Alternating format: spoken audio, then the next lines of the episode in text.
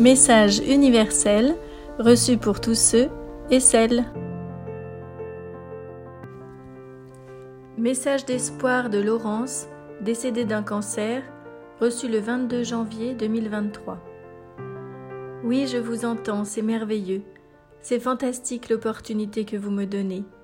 Dites-leur que je les aime tous, que je les embrasse tendrement, qu'ils arrêtent de se confondre en larmoiement et en flagellation L'heure pour moi est à la joie et à la plénitude, alors dites-leur qu'ils se réjouissent.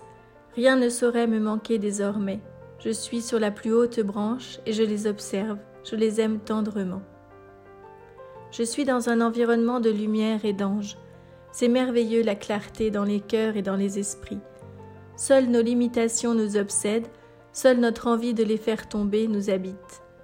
À la médecine, je voudrais dire pardon, Pardon de ne pas les avoir écoutés à temps, de ne pas les avoir entendus, de ne pas avoir pris le dessus de ma propre santé.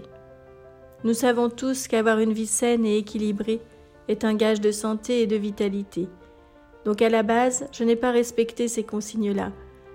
Il m'est difficile ensuite de garder une vision claire sur ce qui s'est passé. Mon entourage et moi étions dans un flou total, sans aucun recul par rapport aux choses et aux gens. Notre peur menait la danse, et non pas un espoir sain et lumineux. La peur suit tout, la peur abîme tout. Rien de beau, rien de valeureux ne peut être atteint avec la peur aux commandes. Je ne sais pas ce que je changerais si c'était à refaire. La peur du vide et de l'ennui était un véritable problème. Soigner ma peur, ma crainte de demain, voilà ce que j'aurais dû faire en premier.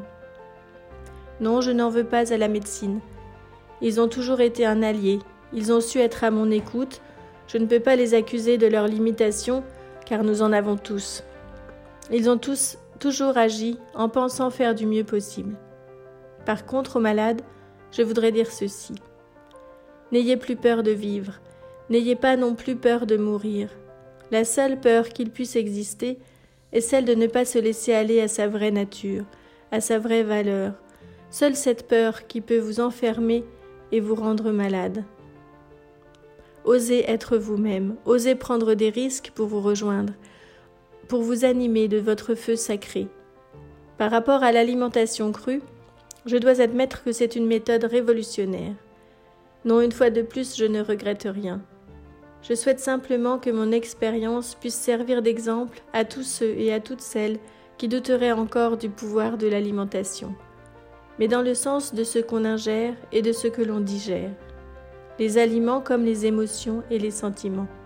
C'est cet ensemble qui a de l'importance, cette cohésion, cette unicité corps, âme, esprit. Si votre âme est heureuse, votre corps est heureux et en bonne santé. La joie est le meilleur des remèdes. La joie, c'est ce sentiment incroyable qui nous emplit quand on a conscience que la vie nous porte, quand on a conscience d'être guidé par une force incroyable et qu'elle est là, juste pour nous, comme un cadeau précieux pour que l'on vive des jours heureux dans la paix et l'harmonie de notre corps et de notre esprit. Rien ne saurait nous manquer quand on a conscience de cette force vitale, de cette puissance qui est en nous et qu'on ignore trop souvent, car on aime tellement se lamenter sur ce qu'on n'a pas qu'on en oublie de se focaliser sur ce qu'on est réellement, de se concentrer sur ce total abandon de nous à nous, de cette reconnexion permanente qui peut nous abreuver en énergie de manière incroyable et permanente. N'oubliez jamais de vous reconnecter à la source de vous-même et vous n'aurez plus jamais soif ni faim.